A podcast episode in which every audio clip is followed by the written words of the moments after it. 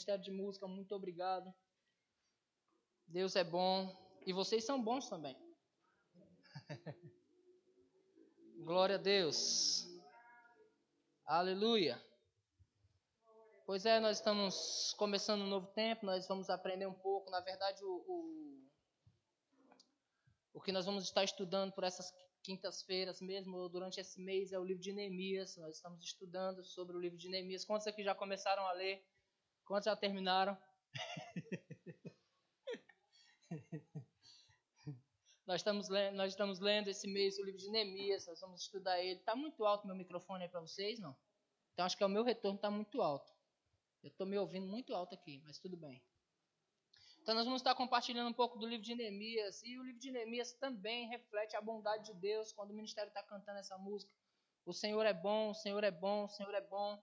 No livro de Neemias, ele vai. A história começa lá no livro de Jeremias, na verdade, quando a bondade de Deus está alertando o povo a respeito do que havia de acontecer se o povo não se arrependesse dos seus pecados se o povo não se consertasse, se o povo não ajustasse coisas nas suas vidas. Né? O povo de Deus estava andando de maneira desordenada e Deus levanta Jeremias em tempo oportuno para pregar para aquele povo o arrependimento. O desejo de Deus era que aquele povo se arrependesse e não viesse parar no exílio na Babilônia. Né? O desejo de Deus foi que aquele povo se consertasse. Né? Só que o povo não quis ouvir, não deu ouvido à voz do profeta, e por não ter dado ouvido à voz do profeta, o povo foi parar no exílio, foi levado cativo para a Babilônia e passou ali 70 anos, de acordo com o próprio Jeremias, né? porque Deus disse que seria 70 anos, de acordo com o estudo detalhado de Daniel. Daniel disse que descobriu pelos livros que o tempo já tinha chegado, que era 70 anos que o povo tinha que passar lá. E depois de 70 anos, o povo foi liberto da Babilônia. Só que o povo foi liberto da Babilônia, mas ainda tinha algumas coisas quebradas, algumas coisas destruídas, ou seja, aquilo que Deus havia estabelecido, aquilo que eles haviam construído por muito tempo, havia sido destruído. Amém? Então, o tema que Deus me deu, na verdade, para esse tempo, foi estar estudando o livro de Neemias. E eu fiquei perguntando para o Senhor, Senhor, como é que você quer que nós escorremos com isso? Porque estudar o livro de Neemias é fácil, mas como o Senhor quer que nós discorremos com isso? Que, qual é a mensagem que você quer passar para o seu povo? E, e, e só, só vinha a palavra para mim self, self, que é alto, né? Vocês sabem que self, quem sabe, quem tira um autorretrato sabe que é self, né? Então só subia a palavra self. Eu falei, eu falei, rapaz, alto. Mas Neemias fala de reconstrução, então fui procurar reconstrução no inglês para ficar chique. Porque como a palavra que subia era self, então eu coloquei self rebuild, que quer dizer auto-reconstrução. Agora é interessante falar de reconstrução nos dias de hoje. Deixa eu perguntar aqui para para os mais maduros. Quantos aqui tiveram uma televisão de tubo? Você teve uma televisão de tubo? Quantos mandou arrumar a mesma televisão mais de uma vez? Mais de duas vezes a mesma televisão? Mais de três vezes a mesma televisão? Legal. Antigamente nós mandávamos consertar os televisores, né? Quebrava, queimava. Primeiro que a garantia era até a próxima Copa. Não é assim? Você comprava na Copa do Mundo e tinha garantia até a próxima Copa, era quatro anos de garantia. As coisas eram mais resistentes, as coisas eram mais firmes, eram, eram mais verdadeiras, né? A garantia era extensa. Hoje você tem que comprar uma garantia. Por quê? Porque as coisas hoje elas estão muito descartáveis e irrelevantes, as coisas estão sem valor. E, e, cada vez mais reconstruir coisas ou consertar coisas está ficando mais difícil. Eu sei, sei disso por experiência própria.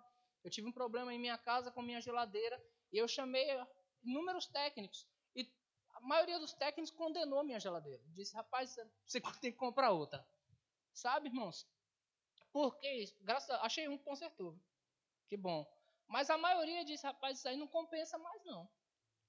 Isso aí não compensa mais não. E sempre condenava, não compensa, não compensa. Por quê? Porque consertar hoje não está fácil. Ajustar coisas não está fácil.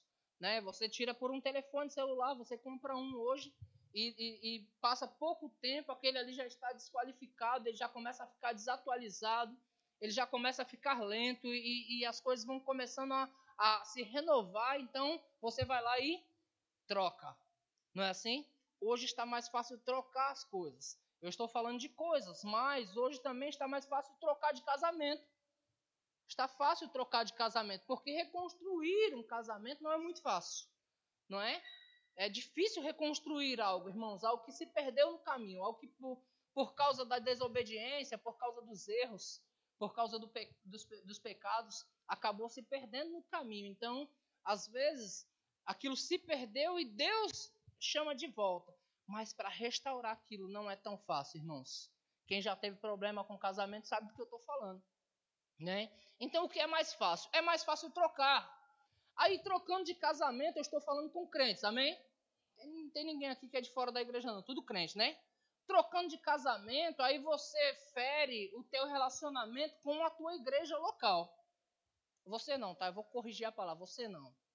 Os crentes da, da África, como diz Luiz Fernando. Você não. Mas a pessoa, quando ela, ela destrói alguma coisa lá e ela não consegue consertar, o que ela faz? Automaticamente ela também quebra também o relacionamento dela com a igreja local. Por quê? Porque todo mundo conhece, irmãos. Eu conheço alguns irmãos que são divorciados e até hoje eu falo assim: ah, quem? A Ana Lúcia? A do Luciano? Estou falando dela porque ela está tá divorciada. Mas vocês sabem disso, não sabem? Não é assim? Que é, é a Ana do Luciano? Porque a Ana sempre vai ser a Ana do Luciano. Você entende, irmãos? Então na igreja não é diferente. Se eu falar da Stephanie, eu vou falar a Stephanie do Caio, não é? A Carla do Márcio. Ah, aquela Carla lá, a Carla do Márcio. Então nós acabamos identificando as pessoas dessa forma. Quando há um, uma, uma quebra de aliança, não quebra só a aliança em casa, mas quebra também a aliança com a igreja. Por quê? Porque a pessoa não restaurou na sua casa, aí automaticamente ela também quebra a aliança com a igreja e aí fica fácil. O que, o que faz? Não conserta, troca. Vai para outra igreja e casa de novo, porque está tudo certo, as coisas estão funcionando, não é assim? Irmãos, deixa eu falar para você, nem tudo que dá certo é certo. Tá bom? Às vezes uma coisa porque está dando certo não quer dizer necessariamente que é o certo a se fazer. Amém? O fazer o certo sempre vai ser mais difícil, queridos. Fazer o certo sempre vai ser mais difícil. Às vezes nós passamos por uma situação, e como eu já estou na parte de família mesmo, às vezes eu já estou numa situação, estamos numa situação ali, estamos, né, é, é, vou falar com a Ana, que a Ana, a Ana tem o um casamento perfeito. Eu sei que não. Eu sei que não. Mas às vezes nós estamos no meio ali de, de, um, de um relacionamento intenso, para não dizer uma bela de uma discussão, né? Estamos no meio de, de, de uma comunhão intensa, aonde os dois estão querendo se amar de uma forma bem generalizada. E aí, o que seria fazer o certo? Seria os dois estacionarem um pouco, parar um pouco e dizer assim: vamos orar, vamos pedir para o Senhor nos ajudar nisso, sabe? Aí, certamente, o outro vai dizer assim: rapaz, você me aborreceu. E agora você quer, você quer que eu ore? Porque não é fácil, irmãos. Ajustar coisas não é fácil. É muito mais difícil ajustar. Porém, vai trazer grandes resultados. Amém.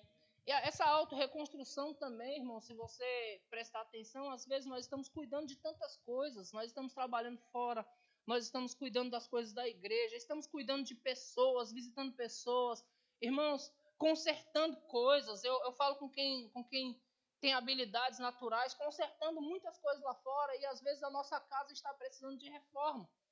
Tá? Eu falo isso por testemunho pessoal. Eu estou construindo uma casa lá em São Vicente, eu estou reformando a igreja e às vezes eu estou lá, às vezes eu estou aqui e minha esposa me apertando, rapaz, essa parede minha precisa de pintura, cara. Né?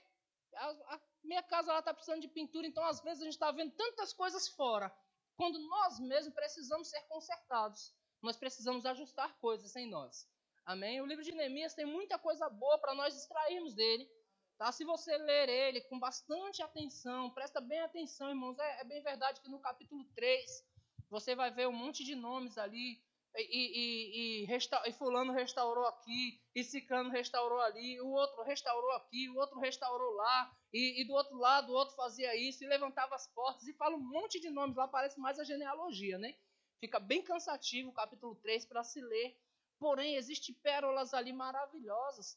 Eu vou te dar um exemplo. A, a, o capítulo 3 começa falando sobre os sacerdotes foram os primeiros a restaurar as portas. Quantos aqui são sacerdotes de Deus aqui? Os sacerdotes foram os primeiros a restaurar as portas. E aí, ou melhor, o sumo sacerdote. Aí os sacerdotes pegaram junto com eles. E depois começaram a pegar junto. Mas eles foram os primeiros.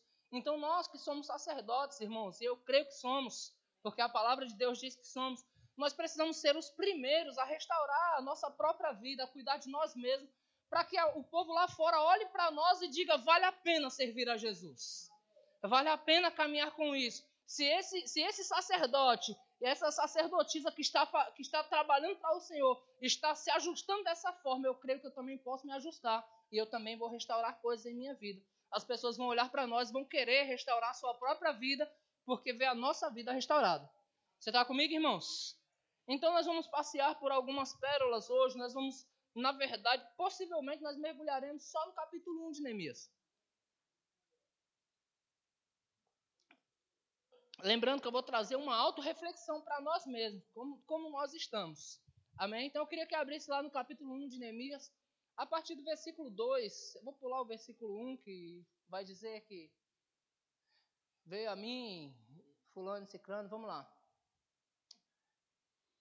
Versículo 1, veio Anani, um dos meus irmãos, com alguns de Judá, então lhes perguntei pelos judeus que escaparam e que não foram levados para o exílio acerca de Jerusalém. Houve um interesse de Neemias para saber como estavam seus irmãos. Versículo 3: Disseram-me: os restantes que não foram levados para o exílio e se, acharam lá na, e se, e se acham lá na província estão em grande miséria e desprezo. Os muros de Jerusalém estão derribados e as suas portas queimadas. Tendo eu ouvido estas palavras, assentei-me, chorei e lamentei por alguns dias, e estive jejuando e orando perante o Deus dos céus. Então, só até aqui o versículo 4, eu vejo algumas pérolas de Neemias de extrema importância, irmãos. E, e eu quero trazer para você exatamente do que nós vamos falar hoje. Nós vamos estar, estar falando sobre restaurar coisas em nós. E eu quero já trazer para você, nós vamos estar em, é, baseado em três pilares. Os três pilares é compaixão, misericórdia e intercessão. Desde já eu já indico o livro O Cristão que Intercede, de Kenneth Reagan. Amém, irmãos? Para que você leia ele, porque isso é muito bom. Quando você não intercede por alguém, é muito fácil você criticá-lo. E, e deixa eu aproveitar já entrar por esse caminho. Eu falo porque eu sou um crítico. Eu sou um cara crítico. E eu sei que você também é. Você é uma pessoa analítica. Caio, vem cá, Caio, por favor. Eita, Caio. Esquece, Caio. Fica aí, fica aí, fica aí, fica aí. Caio tá com uma camisa ali chamada zumbi. Quantos aqui sabem o que é zumbi? Alguém sabe o que é zumbi? Quem pode falar o que é zumbi? Olha só, um morto-vivo. É fácil para mim, pode ficar. pode ficar aí, Caio. Acordou o menino, coitado. É fácil para mim ver o Caio tocando aqui com um olhar analítico, com um olhar crítico, tá? Ver o Caio tocando aqui com a camisa chamada zumbi. Rapaz, que negócio é esse, cara? O cara tá tocando ali com a camisa zumbi. Ele, ele não representa Cristo. Aí ele tá agora zumbi, um morto-vivo. Mas na íntegra eu nem sei o que significa a camisa dele. Por isso que eu vou explicar para vocês agora o que significa a camisa dele. Tem umas escritas atrás ali, né? Eu não arrisco dizer não, Caio, eu esqueci. Zelo, unção, manifestação, bondade e o id. Zumbi, para quem não sabe, irmãos, é é uma cidade, né, cara? É uma cidade, é uma cidade, é um vilarejo onde nós temos uma obra, uma igreja Verbo da Vida maravilhosa, um vilarejo extremamente pobre, mas a igreja deles dá de 10 a 0 na nossa. Os banheiros é todo de mármore lá, o negócio todo chique. Você entra num lugar que é extremamente pobre, uma igreja rica, uma igreja abençoada. Eles manifestam grande alegria em nos receber, irmãos. Uma abundância enorme. Nós fomos lá numa equipe maravilhosa, bastante gente, e eles manifestam grande alegria em nos receber. Então, às vezes, nós, sem conhecimento, criticamos. Não é assim? Sem conhecermos, criticamos. É fácil para nós criticar. Eu, eu falo, irmãos, porque muitas das vezes eu trabalhei com pessoas Eu, eu fui líder de homens na, na antiga igreja que eu congregava. E quando uma pessoa dava muito trabalho para a gente, às vezes nas nossas reuniões de liderança, um abria a boca para dizer assim: Ah, Michele não quer nada com Deus. É, é, bem fácil falar isso. Michele não quer nada com Deus, não. Abre mão porque ela não quer nada com Deus. Né? É fácil para nós pegar e criticar as pessoas, sem saber na íntegra, irmãos, o que aquela pessoa passa. Quer um exemplo? Você pode passar por um morador de rua que está lá é, é, alcoolizado, bebendo bastante para conseguir dormir nesse frio que você tem um cobertorzinho, né, tem um teto. E às vezes você pode dizer a respeito dele, não quer nada com Deus, essas pessoas não querem nada não. De fato, às vezes você vai oferecer ajuda para eles, eles não, eles não conseguem ser ajudados. Não é que eles não querem, é que eles não conseguem. Então, às vezes, fica bem fácil para a gente criticar as pessoas. Às vezes, nós fazemos julgamentos, irmãos, sem conhecimento de causa. Quantos aqui já erraram fazendo isso? Vou contar um testemunho pessoal para você. Eu estava prestes a receber imposição de mãos de ordenação na igreja de Taguatinga, lá em Brasília. Conferência de ministro, Ana Lúcia estava lá. Conferência de ministro, todo mundo lá, irmãos, uma unção poderosa naquele lugar. Mas eu entrei na igreja e tinha fumaça. Aí eu disse, rapaz, fumaça. Pronto, começou meu olhar crítico já. Porque eu não gosto de fumaça, não é que é pecado, não, irmãos. É que eu não gosto. Meu pulmão reclama. Aí eu fumaça, aí eu, eu para receber imposição de mãos ali. Pra... Aí daqui a pouco um cara sobe lá no palco e tal, e e ele começa a imitar o Felipe Rodrigues. Igualzinho, imitando o Felipe Rodrigues. Eu disse, oh, rapaz, o cara está imitando certinho o Felipe Rodrigues. Depois descobri que era o Felipe Rodrigues. eu conheci Felipe Rodrigues mais gordo, né? Mais forte. Felipe tá magrinho agora, né? Tá todo, todo slim agora. Mas quando eu conheci Felipe, Felipe era mais gordão, mais forte tal, o sorriso dele mais cheio. Aí tava lá um carinha magrinho cantando lá, eu disse, hum, cover. Mas era o Felipe Rodrigues. Às vezes nós estamos criticando coisas sem conhecimento de causa. Por que eu estou falando isso, irmãos? Porque quando Neemias ele recebeu a informação de como estava o povo, Neemias estava bem, ele era copeiro do rei. Ele estava próximo ao rei. Ele estava num posicionamento agradável. Ele, ele experimentava a, a, as especiarias do rei antes de servi-lo. Neemias estava tão colado com o rei que quando Neemias teve um, um, ímpeto, um momento de, de tristeza, o rei percebeu. Por que, por que você está triste, Neemias?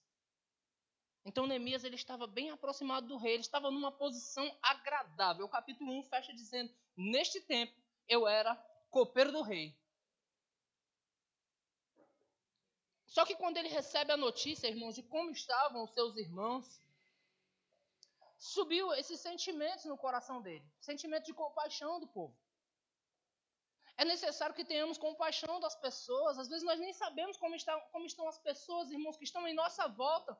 Muito mais aqueles que estão é, é, coparticipantes da nossa vida, vou dizer assim. Precisamos ter compaixão das pessoas para que possamos é, compreendê-las melhor antes de julgarmos, para que possamos ajudar essas pessoas. Existem habilidades em nossas mãos nós vamos falar sobre isso no decorrer dos dias. Existem habilidades em nossas mãos para ajudar essas pessoas. E mesmo quando não há habilidade em nossas mãos, irmãos, quando houver prontidão de vontade, recurso vai chegar.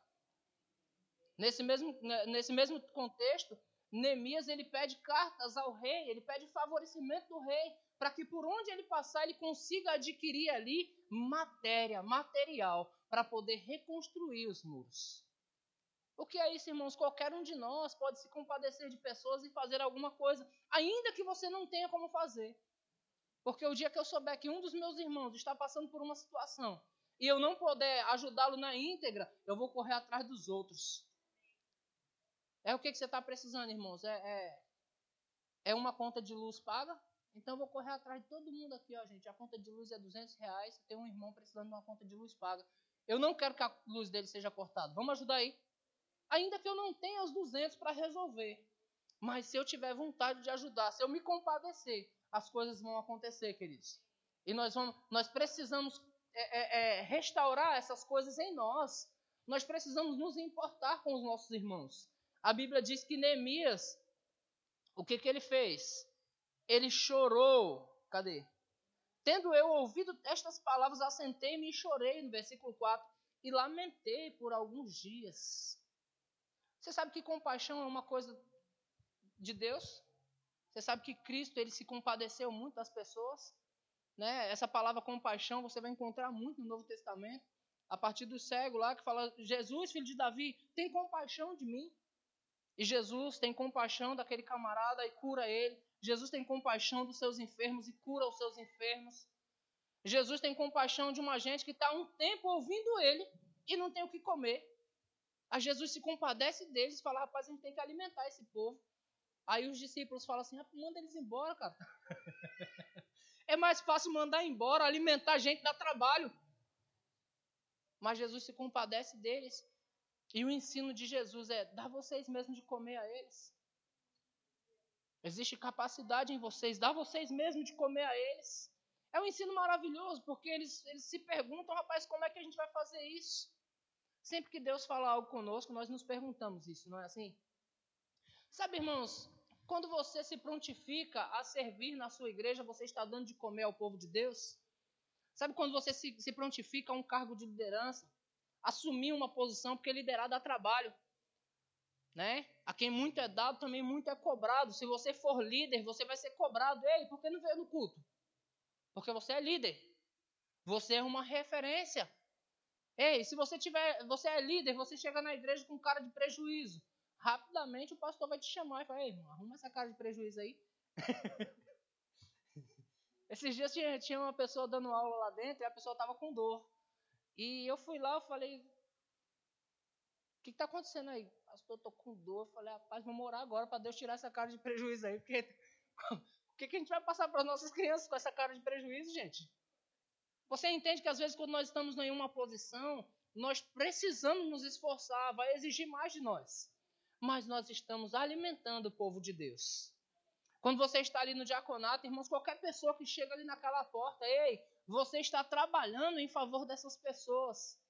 Essas pessoas vão chegar ali, você vai dar um bom tratamento para ele, um bom cuidado para ele. Você está trabalhando para ele. A Bíblia diz: quando fizeste a qualquer um dos meus pequeninos, a mim vocês fizeram também. Então, quando vocês estão servindo as crianças na igreja, quando vocês estão servindo a igreja em geral, vocês estão trabalhando e alimentando o corpo de Cristo. Amém, irmãos? Quando você simplesmente o fato de você vir na igreja, você está fortalecendo a sua igreja. Quantos sabem disso? Quero deixar isso bem claro para você saber que quando você falta na igreja, você está enfraquecendo a sua igreja. Amém? Já viu uma, uma mesa de três pés? Alguém aqui já viu uma mesa de três pés? Geralmente são quatro, não é? Quando tira um, enfraquece. Se colocar um prato mais pesado naquela ponta que tirou um pé, aquela mesa vai cair. Se você tirar dois pés, é bem difícil aquela mesa ficar de pé. Quando você está numa posição e você não se coloca no lugar que você foi chamado para estar, você enfraquece aquele lugar. Então não enfraqueça a sua igreja. Eu vou falar em, hebraico agora. Não enfraqueça a sua igreja. Amém, irmãos? Então vamos falar um pouco a respeito de compaixão eu já li o texto que Neemias ele se compadeceu do povo, por isso ele chorou, né? Quem se compadece sente, irmãos. O apóstolo Paulo falando a respeito dos Gálatas, ele diz que sentia de novo as dores de parto, até ver Cristo ser gerado neles. Que Paulo estava falando? Paulo estava falando de uma íntima intercessão. Nós já vamos falar sobre intercessão. Mas Paulo estava falando que aquilo incomodava, que doía nele. O fato daqueles irmãos terem que ser restaurados na fé, porque a fé deles tinha se perdido. É fácil isso acontecer porque Paulo está escrevendo para uma igreja na Galácia. Ele não está escrevendo para o mundo. Paulo não escreveu nenhum evangelho, irmãos. Quem escreveu os evangelhos foi Mateus, Marcos, Lucas e João. Paulo não escreveu o evangelho. Paulo escreveu cartas às igrejas. Quando ele escreve a igreja da, da Galácia, ele chama os Gálatas de insensatos. Ou seja, coisas tinham sido destruídas e ele estava reconstruindo agora. Algumas coisas precisam ser reconstruídas em nós. E Paulo dizia: eu, eu sinto de novo dores de parto até ser Cristo. É, é, até Cristo nascer em vocês novamente. Por quê? Porque havia se perdido. Coisas podem estar se perdendo dentro de nós, irmãos. E às vezes eu estava. É, é bom quando as coisas acontecem, tudo favorecendo o espírito. Eu estava em casa ontem e de repente me deu uma vontade de ver aquele negão cantando. O irmão Lázaro. Quantos gostam do irmão Lázaro aqui? E ele tem uma canção que canta assim: Restaura a tua casa, ó Senhor. Acaba o show, restaura o louvor. Riqueza, glória, fama é a pregação. Já não se fala mais em salvação. A eternidade foi para além. No mundo ninguém ama mais ninguém. Na verdade, ele está, falando, ele está cantando a restauração da casa de Deus. É possível, irmãos, nós estarmos na casa de Deus, cantando, dançando, se alegrando, e coisas estão sendo destruídas em nós sem que nós percebamos. É necessário nós identificarmos essas coisas e começarmos a colocar em prática aquilo que nós nascemos para fazer. Você nasceu de Cristo, irmãos, você nasceu de Deus, então as características de Deus estão em você. É necessário nós colocarmos em prática aquilo que Deus nos chamou para ser, na verdade. Quantos creem que Deus te chamou para você ter compaixão dos outros? Quantos creem que Deus te chamou para ter misericórdia dos outros? Deus te chamou para essas coisas, amém, irmãos? Abre sua Bíblia lá em Lucas, capítulo 7.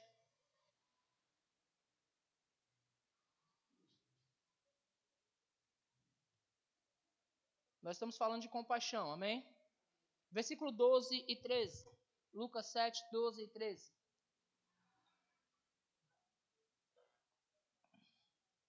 Olha que texto maravilhoso, irmãos. Como se aproximasse da porta da cidade, eis que saía o enterro do filho único de uma viúva, e grande multidão da cidade ia com ela. Vendo ao, vendo ao Senhor, compadeceu, se compadeceu dela, ele disse: Não chores. Agora presta atenção, irmãos, olha aqui para mim. Não é interessante, irmãos, que tem muitas pessoas ficando viúva de único filho do nosso lado? Quando nós nos compadecemos de pessoas, nós fazemos alguma coisa por elas. Só que às vezes é fácil olhar para a vida das pessoas e dizer: Jesus não olhou para aquela mulher e disse: Você mereceu que seu filho morresse. Você não, é, não a educou direito. Você não fez bem o seu papel de mãe. E por você não ter feito bem o seu. Sabe o que é isso, irmãos? Isso é condenação. Essas coisas é o diabo que faz. Eu sei, irmãos, porque todo pai ou mãe que o seu filho comete um erro grave, a primeira coisa que nós pensamos é aonde nós erramos. Quantos aqui já se fez essa pergunta? Eu ainda, ainda não cheguei nessa fase, tá? Os meus filhos ainda são pequenininhos, ainda não cheguei nessa fase. Mas a primeira, a primeira pergunta, a primeira indagação que vem, irmão, na nossa, no nosso entendimento é essa: Onde foi que eu errei? Aí nós não precisamos de ninguém para dizer para nós: Você errou. Você deveria ter educado melhor essa criança. Você deveria ter corrigido mais essa criança. Você deveria ter segurado mais, supervisionado mais. Jesus não falou isso. Jesus se compadeceu daquela mulher. E porque ele se compadeceu, ele disse: Não chore. E a Bíblia diz que Jesus ressuscitou o filho daquela mulher. Agora vamos trazer, irmãos, para o um entendimento do, do, do, Evangelho, do poder que a igreja tem. Quantas mulheres estão perdendo seus filhos e nós, com o poder, com a graça de Deus, nós podemos restaurar essas famílias. Mas porque nós não estamos mais nos importando. A família está morrendo do lado da nossa casa e nós não estamos fazendo nada a respeito. Eu já vou entrar daqui a pouco na parte de intercessão. Mas às vezes, nem orando por essas pessoas nós estamos. Pelo contrário, nós ouvimos até pregações sobre isso. Se aquele filho morto, eu estou falando espiritualmente, amém? Se aquele filho morto é um abençoado funkeiro, e ele coloca funk bem alto do lado da sua casa, você ora para ele ir embora. Ninguém aqui nunca fez isso. É mais fácil orar. Senhor, leve ele para o Japão, para Jussier cuidar dele lá. Leve, leve ele para o Japão, para o nosso irmão Jepté, né? Jepté, deixa a igreja dele crescer lá. Manda para lá, né? É muito mais fácil fazer isso, irmãos. Mas quando nós nos compadecemos, é diferente. Você está entendendo aonde que está a espiritualidade do assunto? Em, em, nós reconstruir essas coisas em nós mesmos? Nos corrigir. Algumas, algumas áreas, irmãos, nós precisamos nos corrigir. Eu falei da, da camisa do Caio porque eu, eu, eu criticaria se eu não tivesse conhecido zumbi. uma camisa chamada zumbi, que negócio é esse? Mas eu conheci zumbi, por isso eu não falo. Às vezes nós criticamos sem conhecimento de causa. Às vezes estamos é, é, falando ao invés de fazer algumas coisas. Jogando peso e carga sobre as pessoas, quando nós podíamos restaurar aquela família, irmãos. Nós podíamos fazer alguma coisa, eu estou falando dentro e fora da igreja. Você está comigo? Dentro e fora da igreja. Dentro e fora da igreja. Dentro e fora da igreja. Porque na igreja também não é diferente. Nós vemos um diácono com cara amarrada. E aí todo mundo critica o diácono porque o diácono está com cara amarrada. Quem perguntou para ele o que está acontecendo? Quem chamou ele, se importou e disse: Você está bem? O que eu posso fazer para lhe ajudar? Você está comigo, irmãos? Quem se importou e disse: Rapaz, deixa eu te cobrir hoje, senta aí, ouve um pouco, deixa eu cobrir você. Eu percebo que você não está em condições. Então, irmãos, ter compaixão das pessoas é tarefa de todo cristão. Amém, irmãos? Jesus se compadeceu daquela mulher. E a primeira coisa que ele disse para ela foi: Não chores. E depois ele ressuscitou o seu filho. Você está comigo? Abre lá em Mateus 14, 14.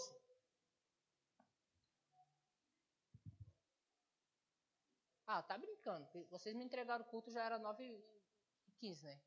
E já é 9 e 18. Tá brincando vocês, né? O tempo já acabou?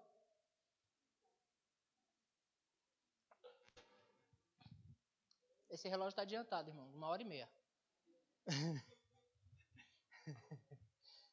Vamos lá. Mateus 14, 14.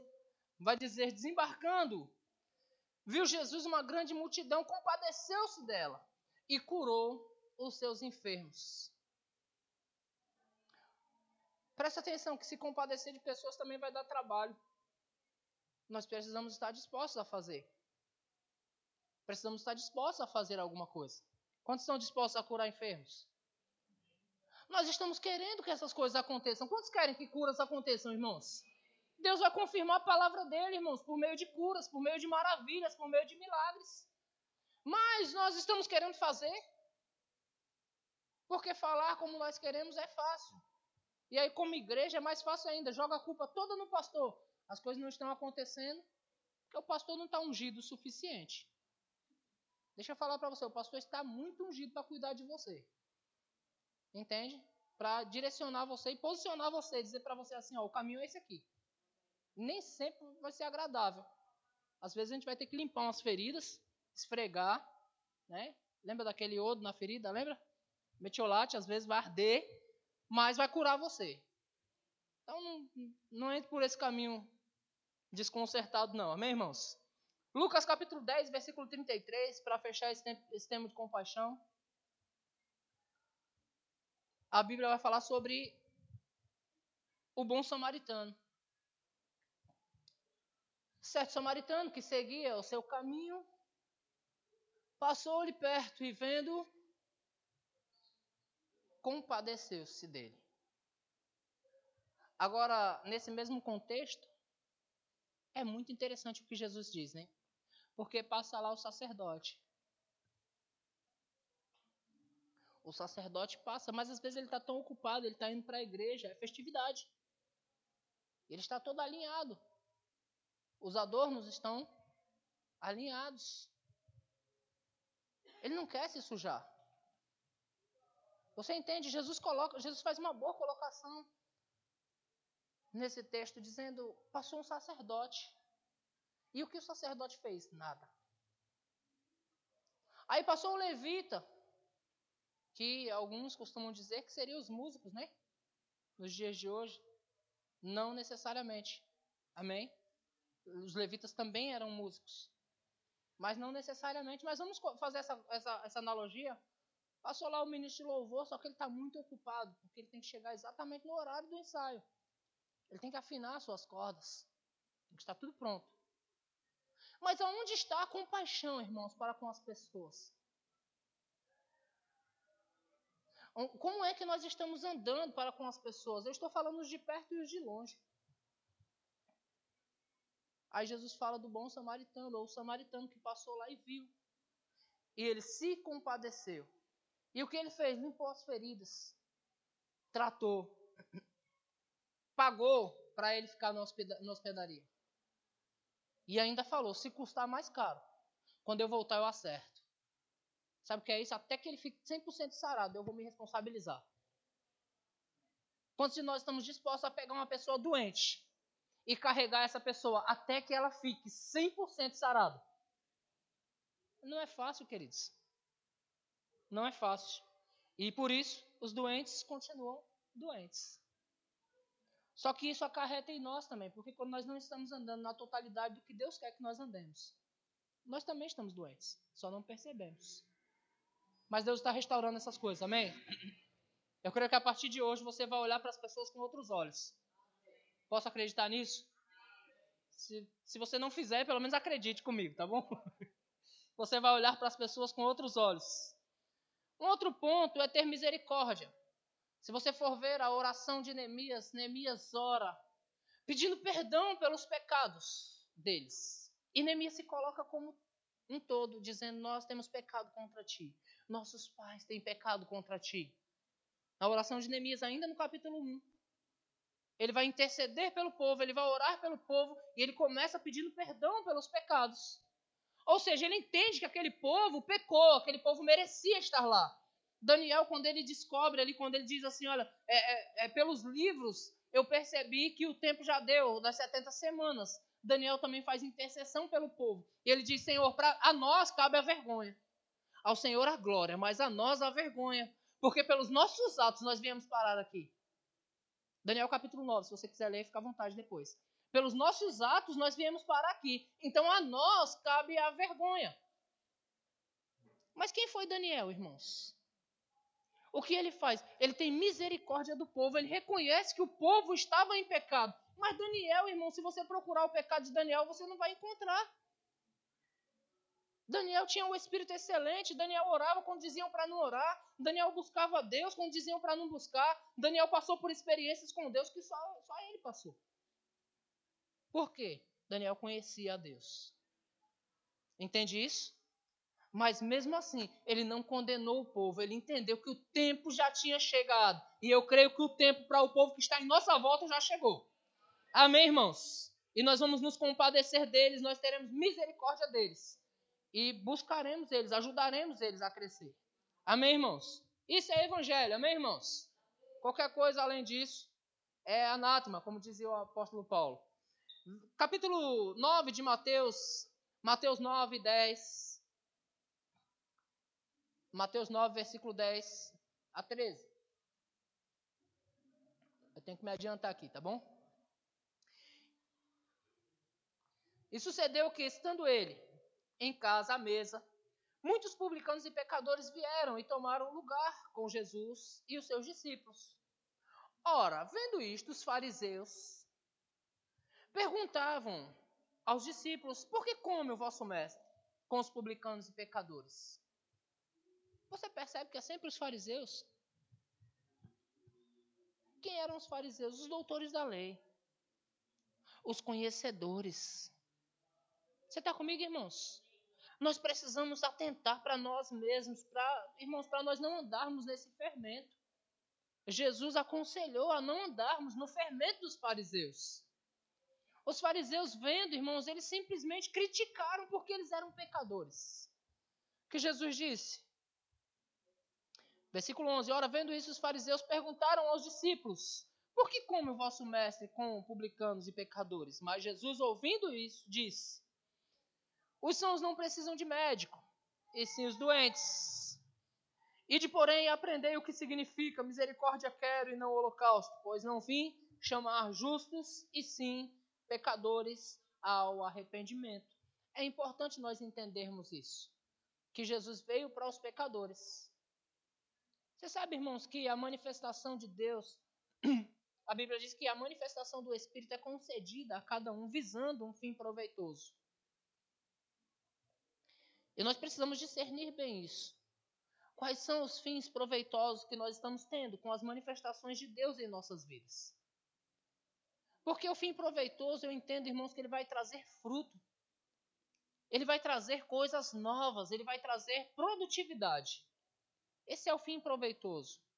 Jesus disse na, na, em, em João capítulo 15 que ele é a videira, o pai é o agricultor, e todos os que estão ligados, os ramos que estão ligados nele, o pai vem e limpa. Para quê? Para dar mais fruto ainda. Quem está ligado a ele dá fruto. Não é assim, irmãos? Quem está ligado a ele vai dar fruto. E os que estão dando fruto, o pai vem e limpa. Qual é a limpeza, irmãos, de, de que Jesus está falando? É isso aqui, é esse ajuste pela palavra. Ei, se você não está andando em compaixão, ande em compaixão. Ei, se você não está andando em misericórdia, ande em misericórdia. Você está sendo limpo. Para quê? Para você dar fruto em compaixão e misericórdia. Jesus disse: Eu vim para os pecadores, eu não vim para os sãos. Amém, irmãos? Se você for ler livros que falem a respeito de evangelismo, você vai ver que evangelista ele é quase que averso à igreja, né? Evangelista, se ele vê uma igreja cheia de crente, ele fica agoniado. Ele diz: O que eu estou fazendo aqui? Né? Que essa igreja só tem crente. Chamasse um evangelista para pregar aqui para vocês hoje, ele ficaria perdido. Porque ele não sabe pregar para crente. Porque o anseio dele são vidas. Ele entende que os pecadores estão lá fora, que ele precisa ir atrás dos pecadores mesmo. Porque Jesus veio para os pecadores. O conceito de igreja está mais para o pastor, né? Que quer ajustar você, quer ajudar você a crescer e produzir no chamado que Deus tem para você. Amém, irmãos? Mas é necessário nós entendermos também, irmãos, que como igreja nós precisamos cuidar dos pecadores. Nós não podemos, irmãos, tratá-los como, como estranhos, alheios. Nós precisamos chamar para perto eles, porque Deus teve misericórdia deles. E o desejo de Deus é que nós, como igreja, tenhamos misericórdia dessas pessoas. Amém, irmãos? Eles estão cegos. Eles não conseguem ver o, o para onde eles estão caminhando. Nem tateando consegue achar alguma coisa. Mas nós que já temos a revelação do Evangelho, nós podemos fazer alguma coisa por eles. Você está comigo? E sobre a intercessão, porque eu preciso mesmo fechar, que pena, irmãos. Tanta coisa boa, só no capítulo 1 de Neemias. Sobre a intercessão, irmãos, como eu já disse, eu quero indicar para você o livro Cristão que Intercede, do Kenneth Reagan. Se não tiver, qualquer livro que nós indicamos para você, se não tiver na livraria, você pode ir lá e fazer pedido para Isabel, né? Dá o seu nome lá, o nome do livro, e nós vamos providenciar o livro para você, tá bom? Mas nesse livro, o cristão, o cristão que intercede é bem interessante, irmãos, porque o irmão Reagan fala sobre uma intercessão pelo povo, pelas pessoas. Nós precisamos aprender a orar por pessoas, irmãos. Nós precisamos aprender a orar pelos nossos. Sabe, às vezes algumas pessoas vêm me perguntar e dizem, pastor, é, é, o, irmão Zezinho, ele não tem vindo à igreja, né, pastor? O que está acontecendo?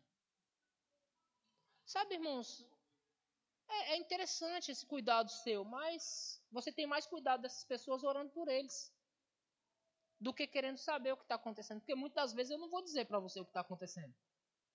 A maioria das vezes eu sei o que está acontecendo, mas não vou te dizer, porque eu não vou falar da vida dos outros para você. Entende isso? Mas o que você acha de interceder por essas pessoas, irmãos? O que você acha de orar por essas pessoas? orar para eles prosperarem, orar para eles crescerem, orar para dar certo a, a, a, vida deles, orar por bons empregos para eles, orar por bons casamentos, orar pela família. Irmãos, do modo que eu me importo pela minha família, eu me importo pela sua. E eu intercedo pela sua família. O bem que eu quero para minha casa, eu quero pela sua também. E que tal nós fazermos isso, irmãos? Começar a interceder pelas pessoas como que por nós mesmos. Quando eu oro por um adolescente, eu oro, eu oro por essa menina como se eu estivesse orando pela minha filha. Eu não quero que a Ana Júlia se perca, irmãos, em nenhum detalhe. Também não quero que ela se perca. Você entende isso, queridos? É necessário nós começarmos a, a cuidar das pessoas, a, a ter esse, esse, sabe, esse, esse ímpeto para intercessão, passarmos tempo intercedendo por pessoas. Mas as nossas orações estão tão vazias, irmãos, quando nós oramos por nós mesmos. Sempre eu, eu, eu, eu, eu, eu. Estou lendo o livro Crescendo Espiritualmente e o irmão Reagan fala que as pessoas que oram sempre eu, eu, eu, eu, eu, eu, são os bebês na fé. Aí eu pergunto, nós estamos nesse nível, irmãos? Estamos no nível de bebê na fé? de crianças? Ou nós estamos no nível dos Coríntios, quando Paulo escreveu: Leite vos dei a beber, não vos dei alimento sólido, porque ainda não podia suportar? Sendo uma igreja que fluía nos dons, que era enriquecida em tudo, e Paulo fala: leite vos dei a beber. Não vos dei alimento sólido porque vocês não podiam suportar. Você sabe que essa palavra sobre compaixão, misericórdia e intercessão é alimento sólido. E alguns estão engasgando. Ai. Porque é um alimento que tira um pouco de você e dá aos outros. E é bom receber para nós. Nós estamos sempre prontos para receber. Estamos sempre prontos a, a, querer um pouco mais. O que Deus tem para mim essa noite? Porque eu quero, eu estou esperando algo acontecer, então eu quero que Deus me dê uma palavra. O que Deus tem para mim? Vou te dizer o que Deus tem para ti. Busca em primeiro lugar o seu reino e a sua justiça. E as demais coisas te serão acrescentadas. Ou todas as outras coisas te serão acrescentadas. Quando você buscar estar alinhado com a vontade de Deus para a tua vida. Entende, irmãos? Então nós precisamos restaurar algumas coisas em nós e uma das restaurações das, das restaurações que nós precisamos fazer é chamar de volta para nós mesmos a compaixão. Alguém aqui já chorou por pessoas?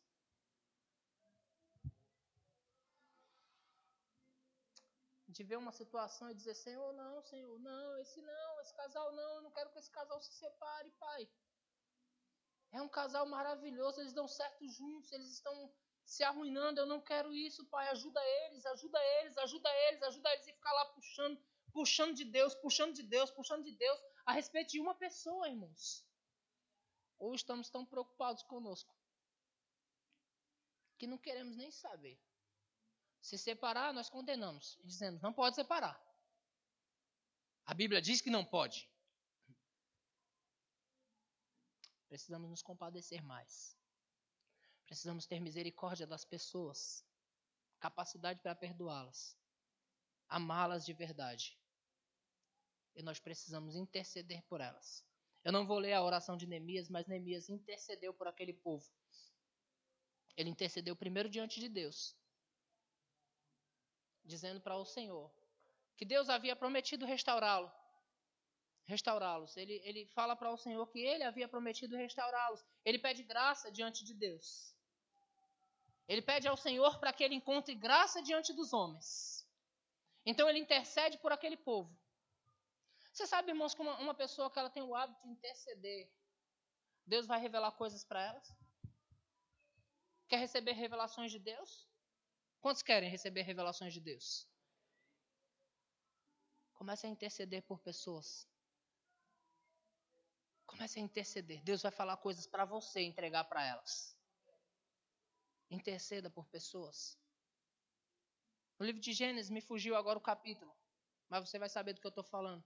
Quando Deus está prestes a, a, a destruir Sodoma e Gomorra, ele diz: Não esconderei de Abraão ou melhor, ele diz: Acaso esconderei de Abraão o que estou para fazer?